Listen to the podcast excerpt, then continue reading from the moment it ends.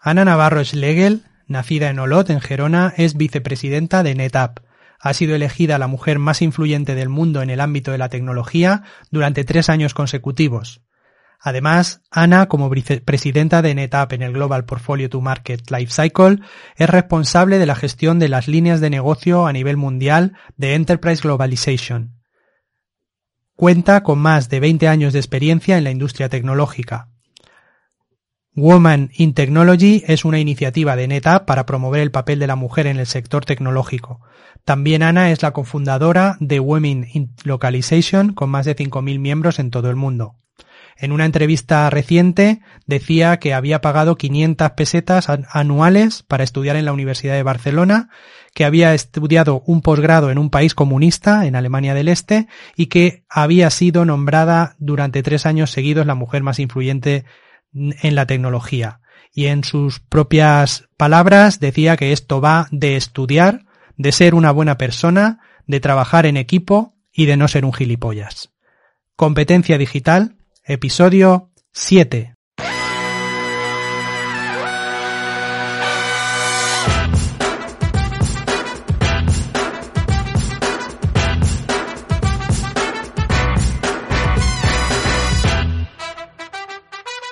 Bienvenidas y bienvenidos a Competencia Digital, el podcast de habilidades digitales para todos los públicos, donde hablamos de educación digital y cómo sacarle el máximo partido a la tecnología en tu día a día. Soy Miguel López G, creador de la iniciativa lafamilia-d.com para llevar hasta tu casa la educación digital que no te enseñan en la escuela. Y en este episodio, llamamos por la séptima semana del programa, vamos a seguir hablando de las competencias digitales. Nos vamos a centrar hoy en las tres habilidades que, es, que entrarían dentro de lo que es el área de alfabetización digital. En la palabra de la semana vamos a hablar de mm, bienestar digital es algo bastante importante y que muchas veces se nos olvida. Y en la entrevista hoy vamos a tener a un niño de 12 años, a Alberto Rodrigo, que nos va a comentar cómo utiliza TikTok y cómo ha conseguido más de 35.000 seguidores en unos pocos meses que ya quisieran muchos.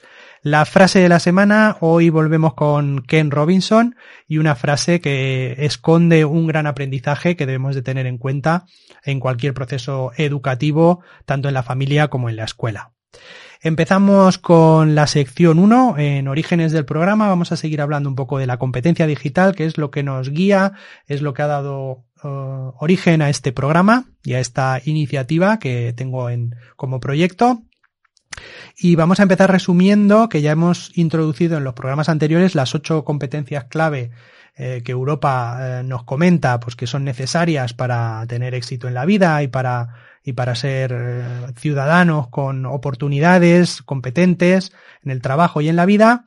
También vimos la competencia digital era una de esas ocho competencias y la semana pasada hablamos de las cinco áreas de aplicación que nos dice la Unión Europea las áreas de aplicación de la competencia digital. Hoy vamos a entrar en la primera de esas áreas, que sería concretamente en las habilidades que se incluyen en el área de alfabetización digital y de datos. Y vamos a ver cómo las podemos aplicar en nuestra vida. Recordar, muy importante del episodio 2, que habíamos definido una competencia, eh, la habíamos definido como una combinación de conocimientos, habilidades y actitudes adecuadas al contexto. Esta era la definición que habíamos dado de competencia. Además, habíamos también definido que era la competencia digital, como la definíamos como el uso seguro y el uso crítico de la tecnología en la sociedad de la información para su, para el trabajo, para el ocio y para la comunicación. Y habíamos añadido también que en general para la vida personal y familiar y para nuestra vida social también. Y por último, habíamos comentado en el episodio pasado también que la Unión Europea tenía esas cinco áreas de aplicación de la competencia digital y hoy nos vamos a centrar en el área 1 que se llama alfabetización de información y los datos. Ese área englobaría todas las capacidades, las tareas que deberíamos ser capaces de realizar que están vinculadas a, la, a las necesidades de información hoy en día y a cómo pueden, cómo podemos localizar y recuperar datos, información y contenidos digitales. También en este área se incluirían la capacidad de juzgar la relevancia de la fuente de información y su contenido, y almacenar, gestionar y organizar datos, información y contenidos digitales. Desde este punto de vista, pues las tres habilidades concretas que este área engloba y que nos dice que debería de tener cualquier ciudadano o ciudadana de la Unión Europea serían navegar, son tres, la primera es navegar y buscar filtrar datos y contenidos digitales de acuerdo a una necesidad de información, por ejemplo, pues la necesidad de estar informado, o una necesidad de encontrar un trabajo, o la necesidad de resolver un problema, o, o, realizar un trabajo estadístico, pues la primera habilidad es saber navegar, buscar y filtrar datos. Segunda habilidad, la capacidad o habilidad para evaluar los datos y la información que encontramos en las redes de forma crítica, mirando la credibilidad, la fiabilidad de las fuentes y de la información que nos encontramos. Y por último, la tercera habilidad que nos va a, remitir, nos va a mostrar o a, a definir esta, este área sería la capacidad para administrar datos, información y contenidos digitales que hace referencia a esta habilidad, pues a saber organizar esos datos dentro de un ordenador de un móvil, organizarlos en carpetas o de forma estructurada que nos permitan recuperar fácilmente, de forma efectiva, esos datos utilizando un entorno digital, bien un ordenador o bien un, un, un, dispositivo móvil, una tableta o lo que sea. También se mira en este punto, en esta tercera habilidad, el cómo organizarlos y procesarlos para eh, resolver una necesidad de información, vamos a poner por ejemplo, como acabamos de decir, la de encontrar un trabajo o elaborar un ensayo, una publicación o para preparar un viaje, eh, algo tan sencillo como eso. Eh, y por eso, mm, a partir de esto, yo lo que os propongo es que penséis esto, hasta qué punto vosotros y vosotras en vuestro día a día sois capaces ante un problema que necesita una información, unos datos, eh, somos capaces de utilizar el ordenador o el móvil para buscar esa información, determinar si esa información es válida, creíble, si hay varias informaciones, seleccionar la más adecuada a lo que necesitamos, cotejar fuentes y utilizar esa información de forma que nos permita resolver nuestro problema, incluyendo la posibilidad de guardar todo o parte de esa información o de procesarla de alguna manera, pues para construir, pues como decíamos antes, un ensayo, un artículo, un trabajo que tengamos que realizar.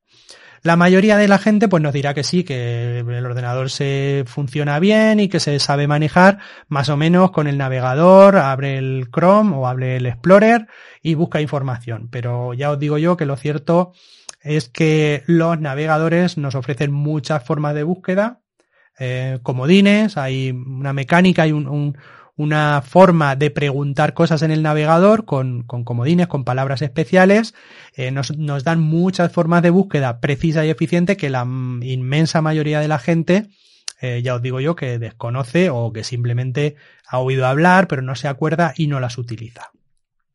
Y con esto, pues ya sabéis un poquito más, concretamente tres habilidades ya concretas. Recordar que hay 21 en total dentro de esas cinco áreas. Acabamos de ver el área de la competencia digital y dentro del área del área 1, que sería la de la de la alfabetización digital, hemos visto tres habilidades concretas, que son, ya digo, eh, tres de un total de 21 que vamos a ir viendo en, en, futuros programas.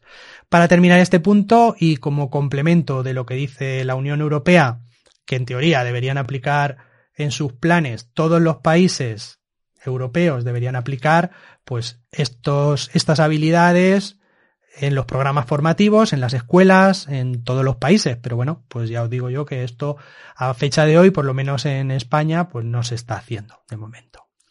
Quería incluir también en este apartado una definición más general de lo que consideramos como alfabetización digital, que mucha gente lo del palabrejo este de alfabetización le da un poco de repelús porque mm, lo, toman como algo despectivo, les hace parecer bobos o como que eso de no estar alfabetizados, pues como que es un, no, esto no, yo no quiero ser así, pero bueno, la alfabetización digital en este contexto eh, la vamos a definir como la capacidad de cualquier persona para realizar diferentes tareas de forma efectiva, que es lo importante en un ambiente digital. O sea, la capacidad de eh, utilizar de forma efectiva un, agente, un ambiente digital para realizar diferentes tareas que involucran pues un trabajo o algo de nuestra vida cotidiana. En esta definición, que es así un poco más genérica, pues hay muchos matices, ya que incluiría tanto las habilidades que hemos mencionado antes que nos propone Europa, esas habilidades para localizar información, investigar, analizar y contrastar información y también eh, ser capaces de elaborar contenidos y diseñar propuestas a través de medios digitales, comunicarlos, por ejemplo. Esta alfabetización digital la vamos a entender no solo como un medio, sino como una forma de comunicación y de creación, también de comprensión de la información, es fundamental. Eh, cada día estamos en un ambiente mucho más digital y al final, pues mm, todo esto a cualquier persona se nos presume, se, nos asume que somos capaces de trabajar con esta información y de utilizarla en nuestro día a día mm, de forma eh, efectiva, como digo, con los medios digitales. Vamos a cerrar así este apartado, notando también que la alfabetización tiene varios niveles. Efectivamente, pues podemos pensar en el más básico, pues eh, encender un ordenador, apagar un ordenador, abrir un navegador y buscar una palabra o una frase. Em, habilidades elementales, como puede ser publicar en Instagram, en una red, pasando también por un nivel intermedio en el que usamos la tecnología para mejorar nuestra vida o ser más eficientes, pues un control económico de ingresos y gastos en casa, y luego también podríamos llegar a programar en algún lenguaje de programación o en crear nuestras propias páginas web o trabajar en Facebook. Eh, incluso pues el más superior de llegar eso a, crear contenidos digitales propios y a comunicarlos y a comunicarnos a través de, estas redes en Internet, por ejemplo.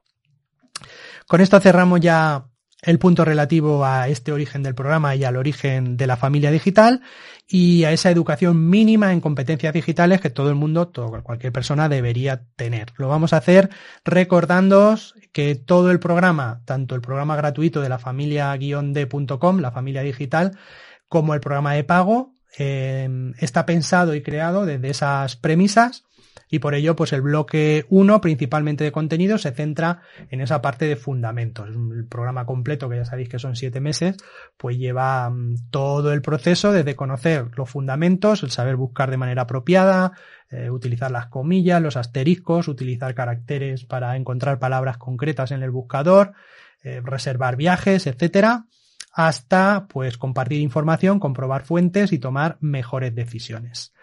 Hacemos cortinilla y cambiamos de sección a la palabra de la semana. Esta semana retomamos la palabra del diccionario. La semana pasada hicimos noticia. Hoy retomamos la palabra del diccionario de tecnología para todos los públicos y para madres y padres en apuros digitales con sus hijos. Y lo vamos a hacer con una palabra que tiene mucho que ver con lo que os acabo de contar sobre la competencia digital y sobre la alfabetización. La palabra de la semana que he escogido es una palabra doble que se llama bienestar digital.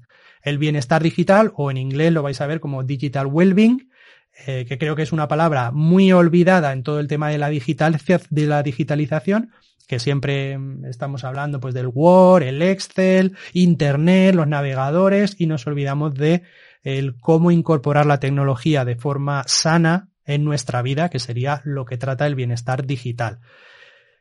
Esta palabra, en realidad dos, eh, lo más importante, más que en sí mismo en la palabra, es todo lo que representa. Es que el, bienestar digital es fundamental y es una característica clave en cómo nos relacionamos en nuestra vida con la tecnología.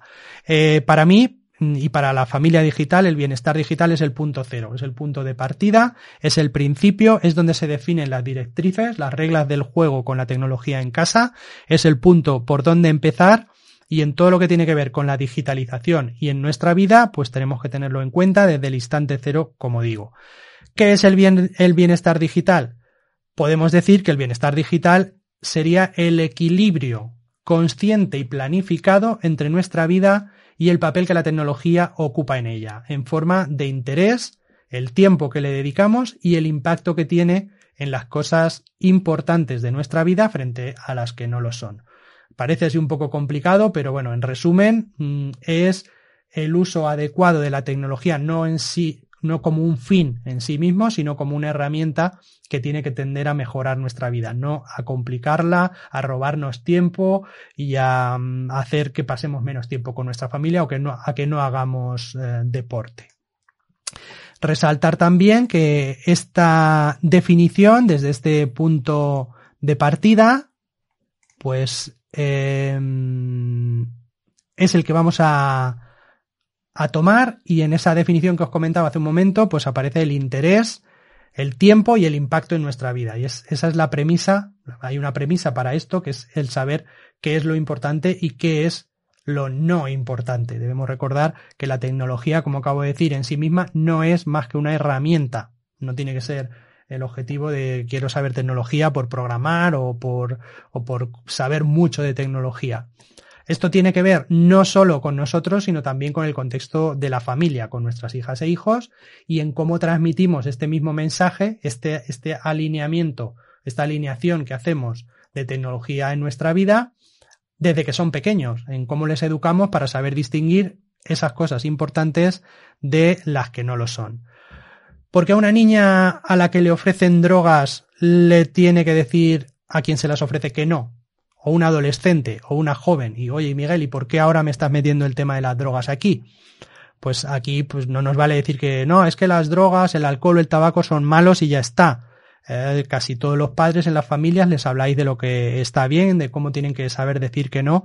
Y aquí mm, yo lo traigo porque mm, ¿qué tiene que ver las drogas y la tecnología, Miguel? Pues bien, al igual que las drogas, la tecnología, como ya hemos hablado en los programas anteriores, pueden llegar a tener un componente adictivo importante.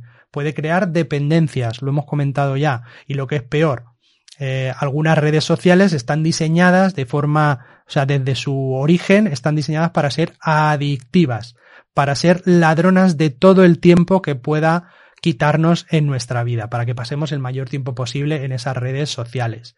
Y ahí es donde enlazamos con la importancia que tiene saber que decir que no, no solo a las drogas, al alcohol, sino también a el exceso de consumo de tecnología por el simple hecho de consumir. Y llegamos al punto de la justificación. Dejando a un lado esta parte de los perjuicios y retomando el hilo conductor de la palabra bienestar digital, vamos a tratar en definitiva de hacer que nuestra vida no se vea impactada de forma negativa por la tecnología. No debería sustituir a nuestra salud ni afectarle a nuestra salud. La tecnología no debería afectar al tiempo que tenemos que pasar con nuestra familia la tecnología no debería de ponerse por delante del tiempo para hacer deporte. O sea, hay unos requisitos mínimos de hacer deporte dos, tres veces a la semana y si son cuatro, pues mejor que tres. Igualmente tampoco debería ser un sustituto del tiempo que pasamos con la familia y con nuestros amigos. La tecnología tiene que ser un medio para en momentos determinados, en su justa medida, comunicarnos con otra gente, para jugar, para pasar un rato lúdico, para aprender, un tiempo educativo, para hacer deporte, podemos utilizar el móvil con ejercicios que veamos en YouTube para hacerlos en casa o para que nos sirvan de entrenamiento, eh, incluso pues para estar en contacto con nuestros seres queridos y allegados, incluso también, pues como muchos de vosotras y vosotros hacéis, trabajar. Pero en sí mismo la tecnología no debe de convertirse en un fin en sí.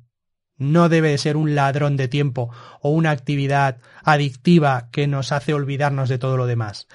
Eso todo lo que os acabo de comentar es precisamente lo que busca o lo que tratamos de con dinámicas, con ejercicios, en familia, con juegos, lo que tratamos de ver en, lo que llamamos el bienestar digital, de digital well-being. Para ponerlo en marcha, pues hay varias fases que, como decía antes también, en el, esto es, como es tan importante, en el bloque 1 de la familia digital, pues en el bloque 1 se trata el tema de la gestión del tiempo en casa, identificar las prioridades de los papás, de las mamás y de los niños y niñas y planificar la semana poniendo en su justo lugar los momentos donde podemos interactuar con medios digitales y los que no y ponderando el tiempo que se dedica a actividades lúdicas y el tiempo que se dedica a actividades educativas o de comunicación. Nos vamos a ayudar de herramientas, herramientas que la mayoría de vosotras ya conocéis, como el control parental. En los móviles hay herramientas para la gestión del tiempo. Tenéis en el, si los niños o niñas tienen un perfil en YouTube, hay un elemento en YouTube en el menú principal que os dice cuánto tiempo ha pasado el niño o la niña viendo vídeos cada día de la semana. Por lo tanto, podéis tener esa información también. Y tenéis aplicaciones para la gestión del tiempo, calendarios, espacios de lectura, aplicaciones para escuchar música, para hablar, donde no intervenga para nada la tecnología. Ya digo, como eh, premisa que en, esa planificación que hacemos y en ese nivel consciente, pues vamos a intentar que la tecnología en sí misma no nos quite un tiempo de otras cosas que son mucho más importantes. No nos vamos a extender mucho más, vamos a cerrar aquí este apartado de la palabra de la semana. Creo que hoy hemos hablado de, tanto en la sección de la competencia digital como en el apartado de la palabra de la semana, el bienestar digital, de algunos conceptos que son súper esenciales y básicos y que os invito eh, desde aquí a que, a que los pongáis en práctica en casa y a que busquéis pues si lo hacéis a través de la familia digital, mucho mejor, pues que busquéis, y si no, pues también muy bien, eh, por lo menos que busquéis ese momento de eh, repasar el tiempo que dedicáis en casa a cada una de las cosas importantes, las tenéis que definir y a intentar ponerlas en blanco, en negro sobre blanco, en un papel, de forma que podamos mejorar reducir tiempos que le estemos dedicando a la tecnología que no deberíamos dedicarle y también poder medir, medir hasta cierto, eh, hasta qué punto utilizamos ese tiempo con los dispositivos, es tiempo lúdico, mm, meramente lúdico, o es tiempo también educativo o de control del gasto o de gestión de nuestro día a día. Finalmente, si, ah, si tenéis que quedaros con algo del, de esta parte, acordaros que la tecnología se integra cada vez más en nuestra vida y a veces puede distraernos de las cosas importantes. Por eso debemos grabar a fuego en el núcleo de nuestra familia, en las reglas, que la tecnología tiene que ser una ayuda, nos tiene que ayudar a mejorar en nuestra vida, pero no a distraernos ni a perder el foco, ni la salud, ni a sacrificar la relación personal con nuestros seres queridos. Gran mensaje, muy importante que os sentéis un rato y que escuchéis una y otra vez esta parte del bienestar digital, lo apuntéis en la nevera, lo que saquéis, las conclusiones que tengáis y que eh, consensuéis con los más pequeños, con los niños de la casa, pues que ese tiempo lo tienen que dedicar a las cosas importantes, a la, salud, al deporte, a ayudar en casa, al espacio de hablar o colaborar con los papás, con los papás y las mamás, y que también tenéis que dejar ese hueco para la tecnología, pero repartiendo que haya una pequeña parte de tiempo lúdico y una parte más grande de tiempo educativo. Pasamos, hacemos la cortinilla, pasamos a la entrevista de la semana. Esta semana en la sección de la entrevista volvemos a retomar a esos pequeños protagonistas. Concretamente hoy vamos a contar con Alberto Rodrigo, de 12 años, amigo y compañero de Pablo, que recordar que entrevistamos en el programa 1 y que habíamos comentado ya en su día que tenía más de 35.000 seguidores en TikTok y hoy nos va a hablar de cómo lo ha hecho, eh, el tiempo que dedica a esta actividad, cómo ha aprendido a hacerlo y sobre sus inquietudes. Esta semana los niños nos van a hablar en primera persona de otras formas de utilizar los móviles sin hipotecar su tiempo y sin gastarlo en consumo indiscriminado de contenidos, sino en la creación de los mismos. Utilizan herramientas digitales ya desde bien pronto y empiezan a crear piezas de contenido que están impactando en miles, en este caso más de 35.000 personas que han visto estos vídeos en esta red que como estamos comentando es TikTok. Buenos días, bienvenidas, bienvenidos a la entrevista de esta semana en el podcast Competencia Digital. Y hoy me acompaña para esta entrevista el amigo Pablito. Hola, Pablito. Buenos días.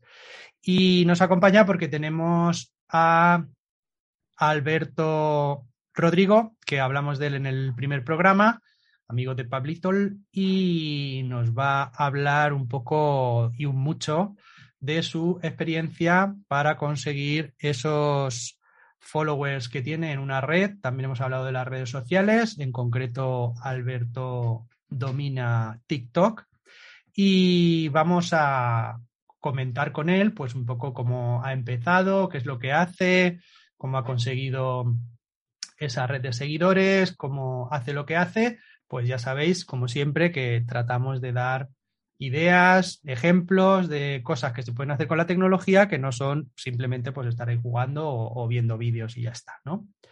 Buenos días, Alberto, ¿cómo estás? Buenos días, bien. ¿De sábado? Eh, sí. Muy bien. Eh, cuéntanos, Alberto, ¿cuántos años tienes? Eh, 12 lo has tenido que pensar, ¿eh? 12 años, muy bien. Y vas, eso te sitúa en el instituto, ¿no? En primero. Sí, de secundaria, ¿verdad? sí. ¿Y qué tal el instituto? ¿Ha sido Bien. mucho, mucho cambio con respecto al cole? Mm, Podría decirse que sí. Sí. Muy bien. A ver, Alberto, cuéntanos un poquito mm, em, cómo empezaste. Bueno, tú le das bastante al tema de TikTok. ¿Cómo empezaste en TikTok? ¿Cómo te- ¿Por qué te llamó la atención esa red? Pues sobre todo porque había, tenía muchos amigos que, que lo tenían y que lo utilizaban mucho. Así que yo decidí también crearme una, una cuenta. Y al cabo de unos cuatro meses empecé a subir ya lo que subo.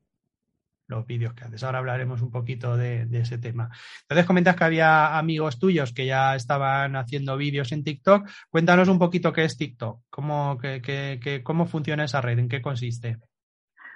Eh, para mí, TikTok es una red social que te permite ver vídeos, pero de gente que tú puedes elegir esa gente.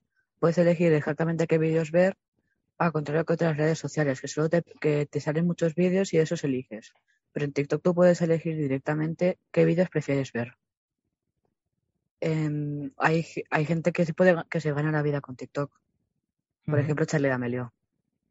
Chamedia Melior, que es un TikToker que a qué se dedica, qué, qué publica Eh, Bailes tiene 120 millones de seguidores o así. y hace bailes. Sí. Que es joven. Eh, sí, creo que tenía 16 así. Ah, muy bien. Y hace bailecito, baila bien, entonces. Supongo que sí. Yo no lo veo. Muy bien, no, no, no, no le sigues. Yo no. Bueno, muy bien. Y cuéntanos un poco más. eh, empiezas un poco a hacer cosas con TikTok, eh, te creas la cuenta y eh, ¿qué es lo que te gusta de TikTok? Es de, de las muchas cosas que se ven, de los tipos de vídeos que aparecen, ¿a ti cuáles son los que más te llamaron la atención? A mí los que al principio más me llamaban la atención sol- solían ser los edits, que era así gente que podía manipular ciertas imágenes para darles una animación y que quedara muy chulo. Al cabo de un tiempo yo también empecé a hacer edits y mm, ahora me encanta mucho las cuentas que hacen bailes que no se suelen ver muy fácil. Y estos edits, digamos que son como ediciones de vídeo que haces dentro de la aplicación, ¿no? Sí. ¿Y de dónde, o sea, coges otros vídeos que ves en TikTok o de dónde coges el resto de vídeos para hacer las ediciones? A ver, yo utilizo una aplicación que me permite dar, coger directamente los vídeos. Los vídeos. Y buscas los que te interesan, que en tu caso tienen que ver con qué? Anime. Anime, ¿no? Manga. Sí. Te- ¿Por qué te gusta el anime? A ver. Pues no sé, es un fandom muy bueno y que no, no necesitas tener nada exacto para poder entrar. Es algo que te, que te permite ver cualquier serie que a ti te guste y, es- y es muy divertida. Es muy divertido verlo. Mm. Y ahí has dicho un palabrejo de fandom. ¿Qué es eso del fandom? A ver, para la gente que no sabe, ver, o los padres eh, que no saben qué es eso del fandom. El fandom es una X gente a la que le gusta una cosa, por lo que deciden unirse y crear como, es como un club de fans. Lo que pasa es que no es un club de fans, pero es un montón de gente que se unen y pues hablan de, de lo que le gusta y cosas así. Sí, normalmente pues una serie, un personaje o, pues como el Señor de los Anillos o ahora que está de moda el, El juego el- de calamar. El juego de cámara o el Witcher, pues todo eso genera alrededor de sí una serie de seguidores que quieren saberlo todo de los personajes, de todo, y eso es a lo que denominamos normalmente el fandom, ¿verdad? Sí. Muy bien. Y de las series anime, ¿cuáles son las que te gusta ver? Las que más te Ah. gustan. A ver, a mí mm, mis favoritas suelen ser las de fútbol, tipo Inazuma Eleven y algunas así de acción más tipo Naruto. Naruto está muy bien, sí. Sí, sí. ¿Tú sabes eso de qué va? ¿Sabes quién es Naruto? ¿O no? No. Pablo es que no es muy anime. Y vemos también que te has, te has eh, puesto, te has puesto para la ocasión, ¿no? Llevas ahí la, el traje de, de quién? Yo voy de Itachi. Itachi. ¿Quién es Itachi? A ver, coméntanos. Es un personaje de Naruto que mata a toda su familia. Bueno, pues esperemos que no sea esto muy, ¿no? Pues, ¿Por qué los mató? ¿No? no estaba... Porque, porque estaban planeando una revolución social. Ajá. Muy bien, muy bien. A ver, vamos a seguir con el tema de los, de los vídeos. Entonces, tú te pones a mirar vídeos de anime y lo que buscas, lo que te gusta es coger trozos de vídeos de diferentes series, cortas trocitos y les pones música, ¿no? Y, y de vez en cuando también animaciones. Y animaciones, que también las puedes meter con, con TikTok o con el programa este que comentabas. CapCut. CapCut. Sí. Vale. Te pones, te haces el vídeo, lo montas, le pones la música y lo publicas en TikTok, ¿no? Sí. Y a partir de ahí ya, pues lo tienes en abierto y todo el que quiere le aparece, lo ve, cómo funciona lo de los me gustas o cómo a la gente. Em, yo, a ver, los me gustas, pues es como a personas mayores de 16, 18 años les dan dinero por X likes y X mm, visualizaciones. O sea, que le pagan a la gente por, por Sí. seguir vídeos y. No, a ver, hay gente a la que le pagan por tener likes y visualizaciones. Pero para que te den dinero tienes que ser mayor de 18, obviamente. Vale. Y entonces la gente, pero bueno, habrá gente a la que no le paguen y le gusten tus vídeos, ¿no? Entiendo. Sí. Y entonces ahí, que como, o sea, ahora mismo, ¿cuántos followers tienes? ¿Cuánta gente que te sigue? Mm, 35.800. 35.800 personas que sean, o sea, que te, que te han puesto, que te siguen porque les gusta el tipo de vídeos que generas, ¿no? Sí. Entiendo que esto será porque hay algunos vídeos pues, que tienen más éxito, ¿no? O les gusta más a la gente. ¿Cómo funciona el Sí. tema de, de los seguidores en TikTok? Pues para que haya gente que pueda ver tus vídeos aunque no te sigan, existe el para ti. Que pa- ese para ti es donde se suelen ver vídeos de gente que no sueles seguir. Mm, Yo he conseguido casi todos los seguidores porque un vídeo consiguió salir muchísimo en para ti. Uno de Y los que hiciste. Sí. Mm. Y ahí tuve mucha suerte. Bueno, pues el vídeo estaría bien. Si no, no lo hubiera recomendado, ¿no? TikTok. Claro. Ujú. Muy bien. Entonces eh, los publica. O sea, ¿cuánto tiempo te lleva sobre el proceso de creación de vídeos? ¿Cuánto tiempo te lleva crear un vídeo? ¿Cu- ¿Cuánto suelen durar los vídeos? ¿Lo que una canción? ¿Tres minutos? ¿Cinco? Mm, ¿Uno? A ver, la- los vídeos no suelen durar más de un minuto. Hay una limitación de tiempo, ¿no? Creo en En TikTok el máximo son tres minutos. tres minutos. Sí. Em, yo depende de cómo sea el vídeo. Hay ciertos vídeos que requieren una presentación que te puede tardar 20 minutos en hacerla. Pero luego hay otros vídeos que puedes editarlos enteros en 5 minutos. Siempre lo haces con esa aplicación que has comentado antes, lo terminas y enseguida cuando has generado el vídeo final lo subes a TikTok, ¿no? Sí. Muy bien. Y mm, normalmente, eh, ¿tú cuánto dedicas de tiempo a ese tipo de, a, a, mm, editar vídeos y demás a, a la semana? Yo entre semana no edito. Hay que estudiar. Lo primero es sí, lo lo- primero. Lo que hago es los fines de semana me, me voy creando yo ya tre- unos tres vídeos por fin de semana para ya subir uno el domingo y otro el lunes no, y otro el viernes eh, que viene. Y así mato la, na- la inactividad de la semana. O sea que más o menos te haces unos tres vídeos a la semana durante el fin de semana y los publicas el domingo, el viernes Mm. y el sábado o el, el- o el lunes, ¿no? Sí, yo siempre que yo entre semana nunca cojo el móvil, pero cuando lo cojo eh, suelo subir un vídeo por, por ese día. Vale. Y te comenta la gente, te pone en comentarios, ¿qué, qué te pone la gente sobre los vídeos que subes? Pues, este Pues que hay has gen- comentado, Hay gente a la que le gustan mis vídeos y otras las que no. Los haters. Mm, bueno, sí, podría decirse que sí. Eh, hay comentarios que me dicen que les encantan mis vídeos otros que me piden que haga un vídeo, pero sobre otro tema, y otros que, mm, que, dice, que dicen, bueno, en realidad ningún hater, aún no tengo a nadie que no le gusten mis vídeos por ahora, creo. Vale, muy bien, muy bien. Bueno, ¿y cómo, cómo surgió esa afición? Bueno, tus amigos tenían TikTok y tú dijiste, bueno, pues voy a investigar un poquito, ¿no? A ver cómo funciona esto y a ponerlo en marcha. ¿Y tú sabes de algún amigo tuyo que esté eh, ganando dinero con las redes sociales o con, con TikTok? Mm, no, por las redes sociales no, pero yo tengo un amigo que tiene una aplicación que en uno contra uno en algunos videojuegos le permite ganar dinero. Ajá, le da la posibilidad, ¿no? Sí. Ese es Eric. Sí. Aquí Eric. Eric el monetizador, le vamos a llamar. Monetizar es sacar dinero con, lo que haces, con, la actividad que hagas. Vale, pues a ver, supongo que tú no todavía no estás en ese plano, pero bueno, en, relación a, cómo funcionan las redes, pues normalmente se, suelen utilizar las matemáticas, ¿no? Las matemáticas, ¿cómo vais? Muy bien. ¿Sí? ¿Vais mm. bien? Pregunto de raíces cuadradas o no, o de potencias.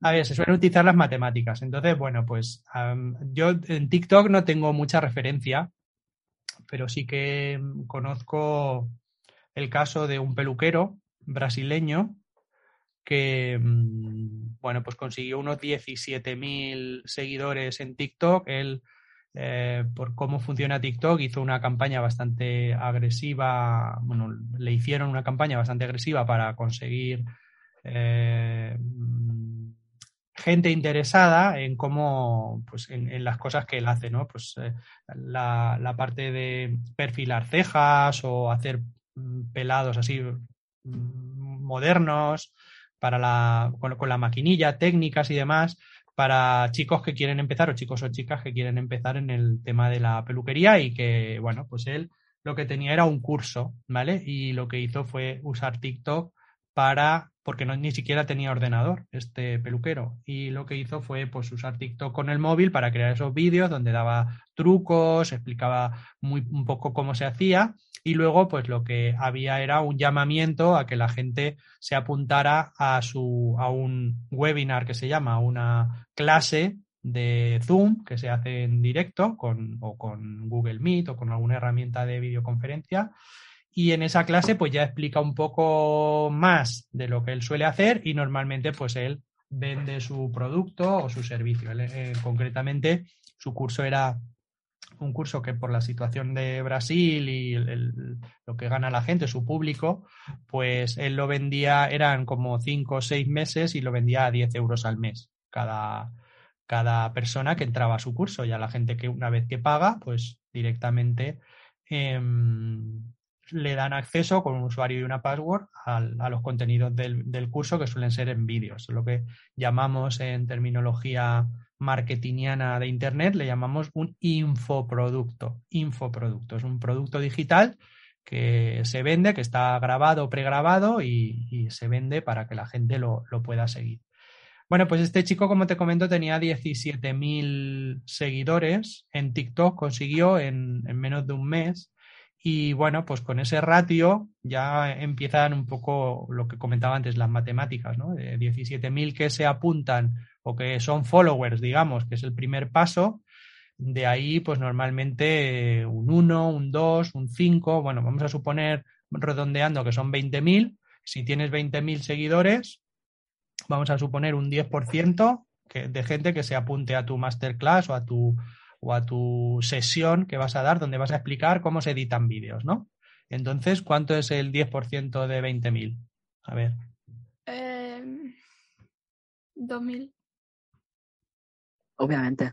Obviamente, 2.000. Vale, pues ya tenemos de 20.000 seguidores, hay 2.000 que han dejado su correo electrónico y se han apuntado para vuestro, imagínate que tú vas a dar un curso, ¿no?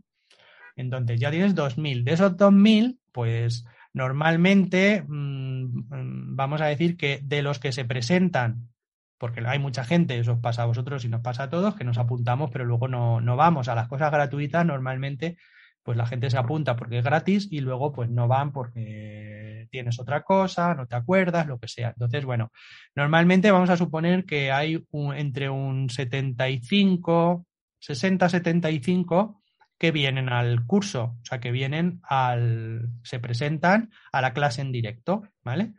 Vamos a ponerlo bajando mucho las cifras al 50%. Teníamos 2.000, el 50%, de 2.000, ¿cuánto es? 1.000. 1.000. Bien, pues ya tenemos a 1.000 personas que del, del, volumen de followers que tienes, pues ya hay 1.000 que, que vienen a verte en directo, a ver cómo lo que comentas, pues por ejemplo eso, cómo editas tus vídeos, ¿no? Y de esos 1.000, o de, los, de, los que llegan, pues vamos a, su, a, a, suponer, en el peor de los casos, pues ahí hablamos de unas conversiones que, llamamos de conversiones, quiere decir, de gente que, porque tú presentas en esa formación gratuita, presentas tu curso y normalmente pones una oferta, pues hasta el domingo va a tener un precio con un descuento de X, ¿no? Y, normalmente, pues cuando hablamos de tasa de conversión, volvemos a aplicar el porcentaje. De esos mil que han llegado, pues en el peor, un, peor de los casos, normalmente un 1% pues compran, ¿vale? Entran a la página que hacemos, que es como un carrito de la compra, y compran. Vamos a suponer que el curso, bueno, de, de mil que teníamos, ¿no? ¿Mm? Un 1%, ¿cuántos serían? ¿Diez? Diez. ¿Diez? Sí. De mil, un 1% serían 10 pues si tu formación vale 10 euros, 10 por 10 tendrías 100 euros, por ejemplo, al mes. Si tu formación vale 20 euros, el curso, pues serían 10 por 2, 200 euros, ¿vale? Así es como funciona. Si en vez de un 1%, que ya digo que es una tasa de conversión bastante bajita, pues lo haces muy bien, generas mucho interés y lo que cuentas que va a ser tu curso gusta mucho, pues puedes llegar a un... Yo tengo amigos de, de de emprendimiento, pues que están haciendo un 15, un 17% de conversión. Pues ya subimos mucho. Un 15% de 1000, ¿cuántos son?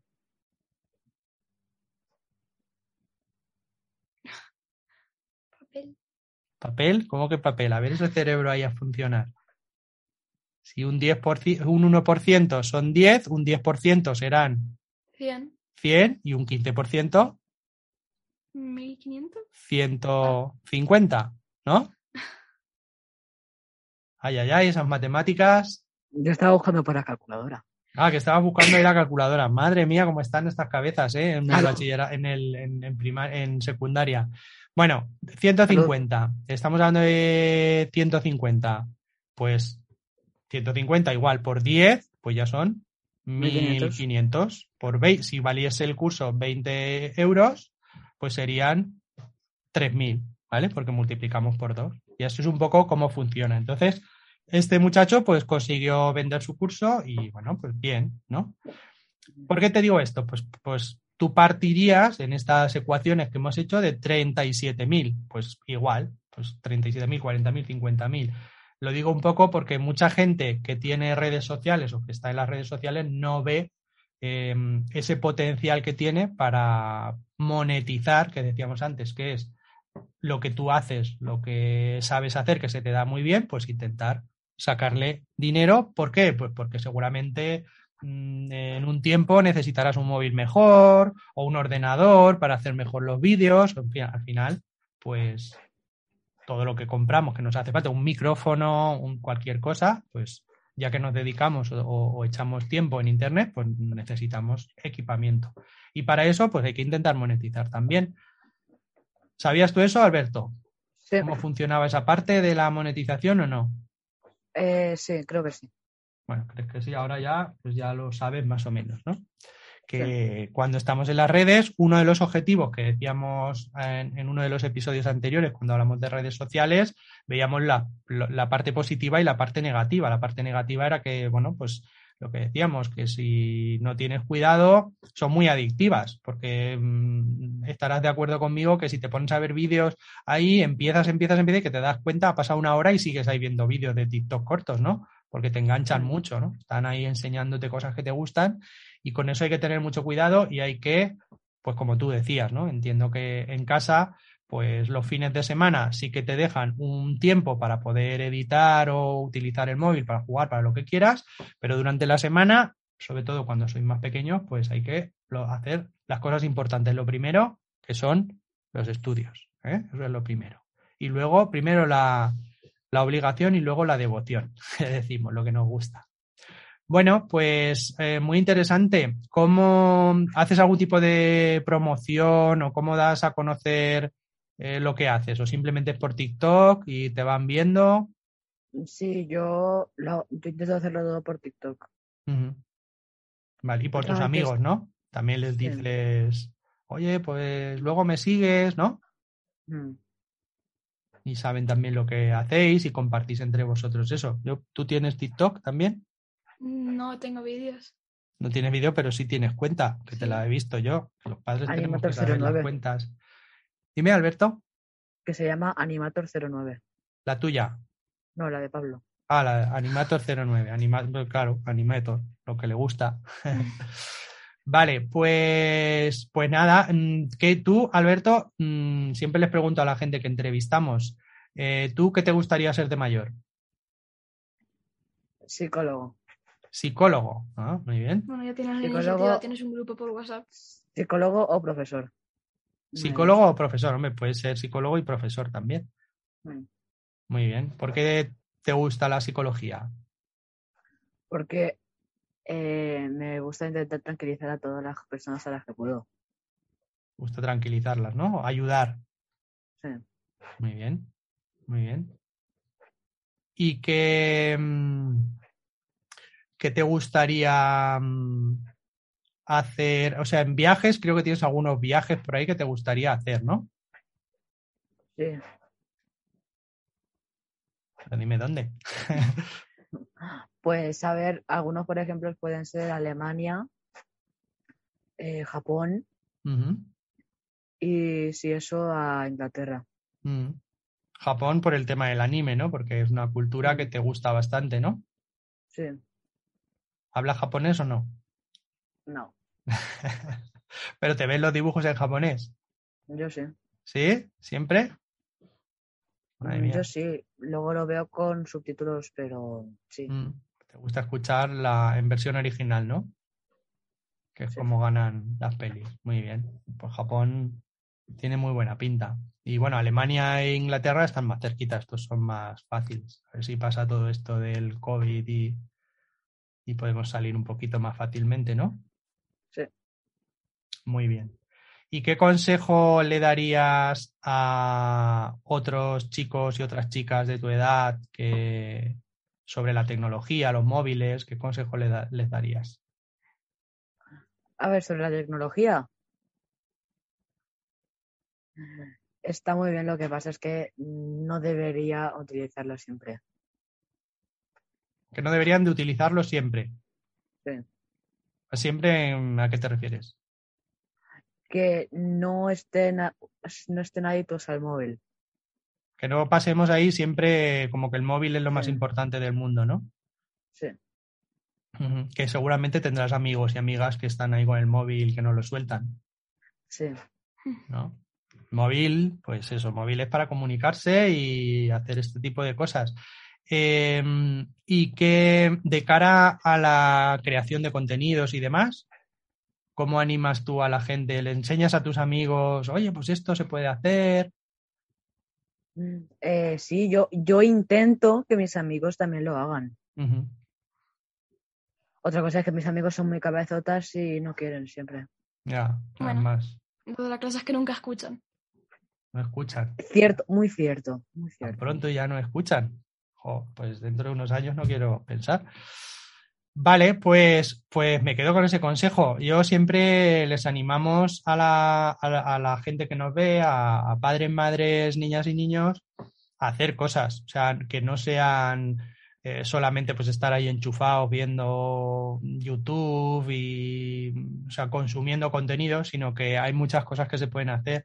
Dibujar, pintar, colorear, mm, juegos de memoria, de repaso, mm, cosas educativas, pues lo que comentas tú, yo creo que esa editar vídeos que en tu caso sean de anime, pues te servirá después para una de las habilidades que tiene mucha salida y que se valora mucho, que es eso, es el saber editar vídeo, pues es una, es una habilidad que cada vez se usa más, no solo por gente que se dedica a la comunicación, sino también pues en cualquier carrera tienes que presentar trabajos, tienes que, mm, no sé, proyectos de eh, hobbies, ¿no? Pues a, a, Pablo le gusta el patinaje, pues montar un vídeo de patinaje o, o sea, cosas que normalmente no, no, hacemos porque creemos que son muy complicadas y, y, la verdad es que mm, es ponerse, ¿no? Alberto, ¿tú qué piensas?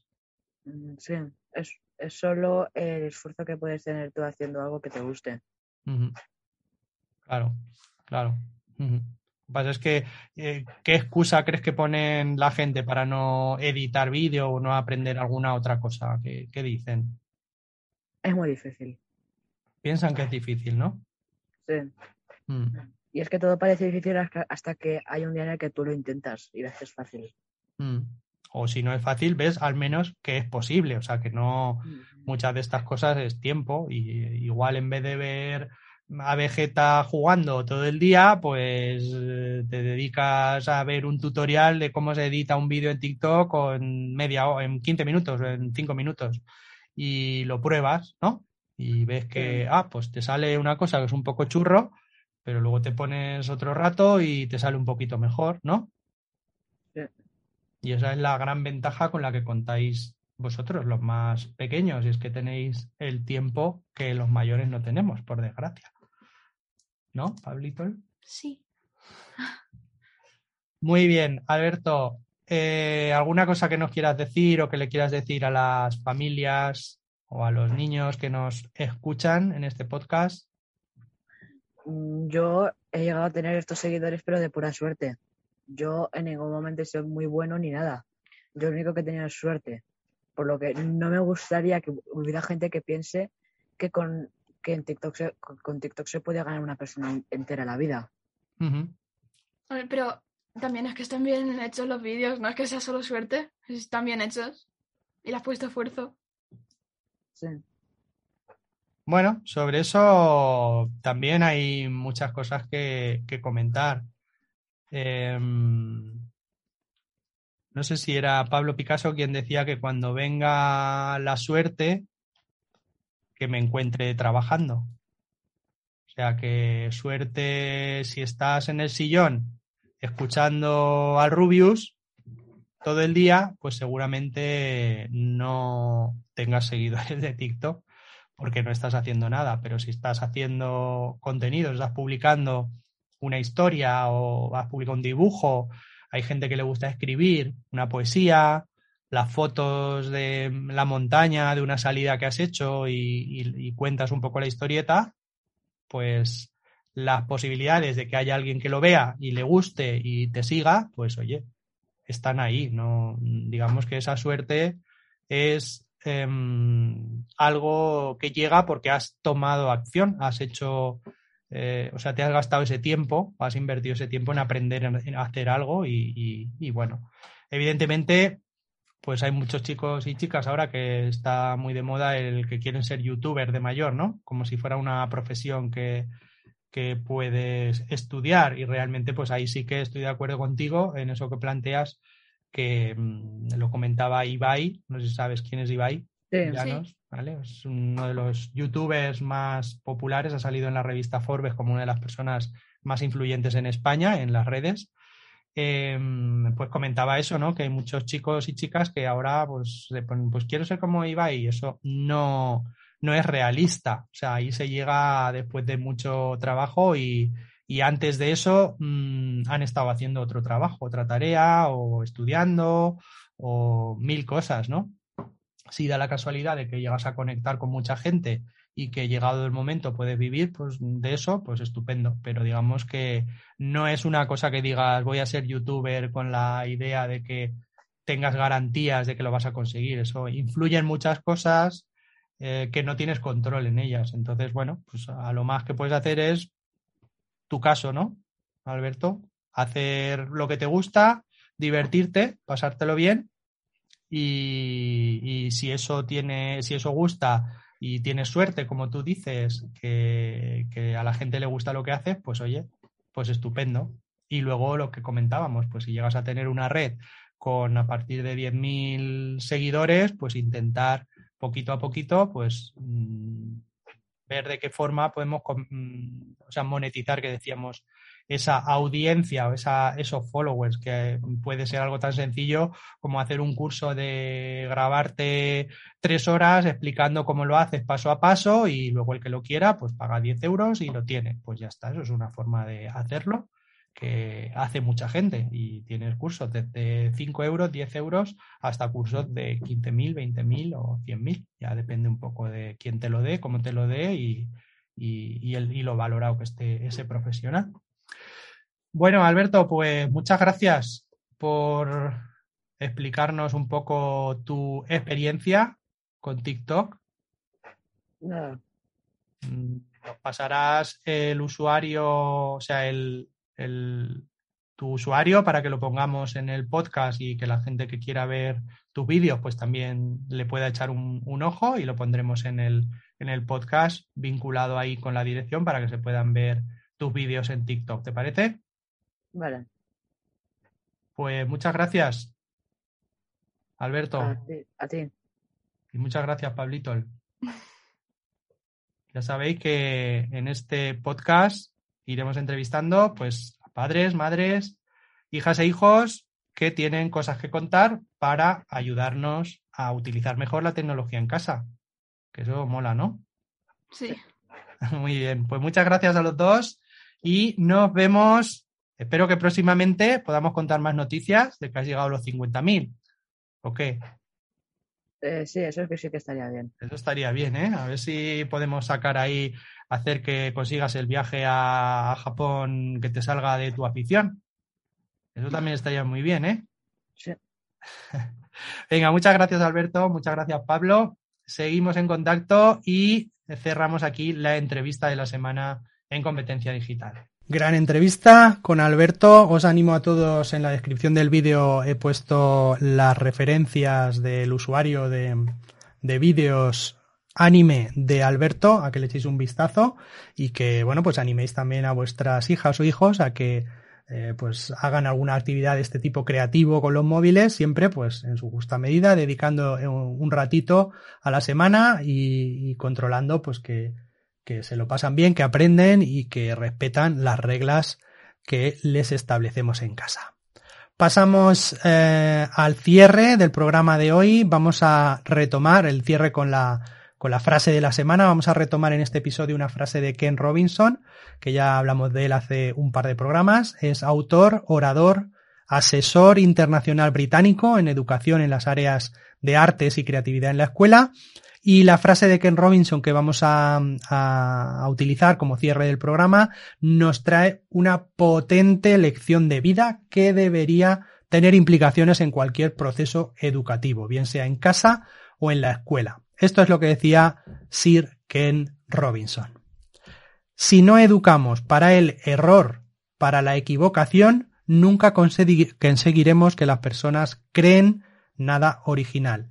Si no educamos para el error y para la equivocación, nunca conseguiremos que las personas creen nada original. Ya hemos comentado en diferentes programas cómo se estigmatiza en España el error, el fallo, desde que, desde que somos pequeños, eh, broncas, castigos, y esto nos hace pensar en la gran diferencia que hay culturalmente en la concepción de fracasar, de, de, fallar en la vida, de ser un perdedor, entre el pensamiento, la cultura americana, por ejemplo, que tiene una valoración mucho más alta, el error es aprendizaje, y la, la española en la que lo estigmatizamos. Es algo malo, nadie quiere ser un perdedor y se toma, incluso nos venimos abajo cada vez que fracasamos porque todo el mundo nos echa la bronca, ¿no? Entonces, desde esta reflexión, desde esta frase de Ken Robinson, pues quiero proponeros que en casa los padres y las madres que intentéis hablar mm, de este tema, del error, de los fallos, de las equivocaciones, primero en casa y entre vosotros, los mayores, aprendéis de los errores, mm, podéis comentar eh, cómo tratáis estos errores en, en la pareja, sacáis lecciones que os sirven para reforzar algún aspecto de vuestra relación, de esos fallos, de esos errores, de esos fracasos que tenemos en nuestro día a día. Fijaros en la importancia de esto, porque luego al final mm, esto mismo es lo que vais a proyectar en vuestras hijas e hijos. Si cuando alguien comete un error no se habla sobre él, no se insta a aprender a sacar lo positivo de esa situación de fracaso, de fallo, pues esto luego a ellos les va arrastrando y cuando sean mayores en su vida seguirán alimentando este problema de no sacar lo bueno de, de, de haber fallado, de los problemas, hablar de ese tema. Para el diálogo ya con los más pequeños, con vuestras hijas y con vuestros hijos, os planteo que les hagáis esta pregunta y que os ayude, pues eso, a mantener un rato de hablando con ellos sobre el tema del fracaso, de los errores y de los y de asumir estas cosas que nos salen mal. Pensad en una decisión, lo podéis decir a los niños, piensa en una decisión que tomaste y que te ha salido mal o que no hiciste caso de lo que te dijeron papá y mamá, ¿te acuerdas? ¿Cómo te sentiste? Coméntalo con papá y con mamá. ¿Cómo te sentiste? ¿Qué cosa positiva puedes sacar de aquella situación? ¿Qué aprendiste? ¿Qué, qué te enseñó? Recordad que en la familia D, en la familia digital, os ayudamos con este tema también. Acercamos la tecnología a la familia, a madres, padres, abuelas, abuelos, incluso a maestras y a maestros y a cualquier persona que tenga claro que la tecnología es un instrumento, una competencia, un conjunto de habilidades que usada correctamente y de forma segura nos da, nos proporciona muchas oportunidades y nos abre un mundo lleno de posibilidades. Vamos a cerrar ya el episodio aquí, otra semana más, animaros de nuevo a que sigáis participando con vuestra opinión en el programa, sobre, con vuestras peticiones, con vuestras ideas o palabras que algunos ya nos estáis pidiendo, me estáis pidiendo, que las expliquemos. Y cualquier entrevista que queráis que abordemos, pues no la decís. Y si está en mi mano contactar con la persona y traerla a la entrevista, pues eh, procederemos de esa forma. Ya sabéis que os podéis poner en contacto conmigo a través de los comentarios del podcast o en la página web en lafamilia-d.com. Espero que paséis un gran día todos y gracias por escuchar Competencia Digital, el podcast de habilidades digitales para todos los públicos donde hablamos de educación digital y sobre cómo sacarle el máximo partido a la tecnología en tu día a día. Nos seguimos escuchando en internet. Bye bye for now. Chao tutti. Adiós.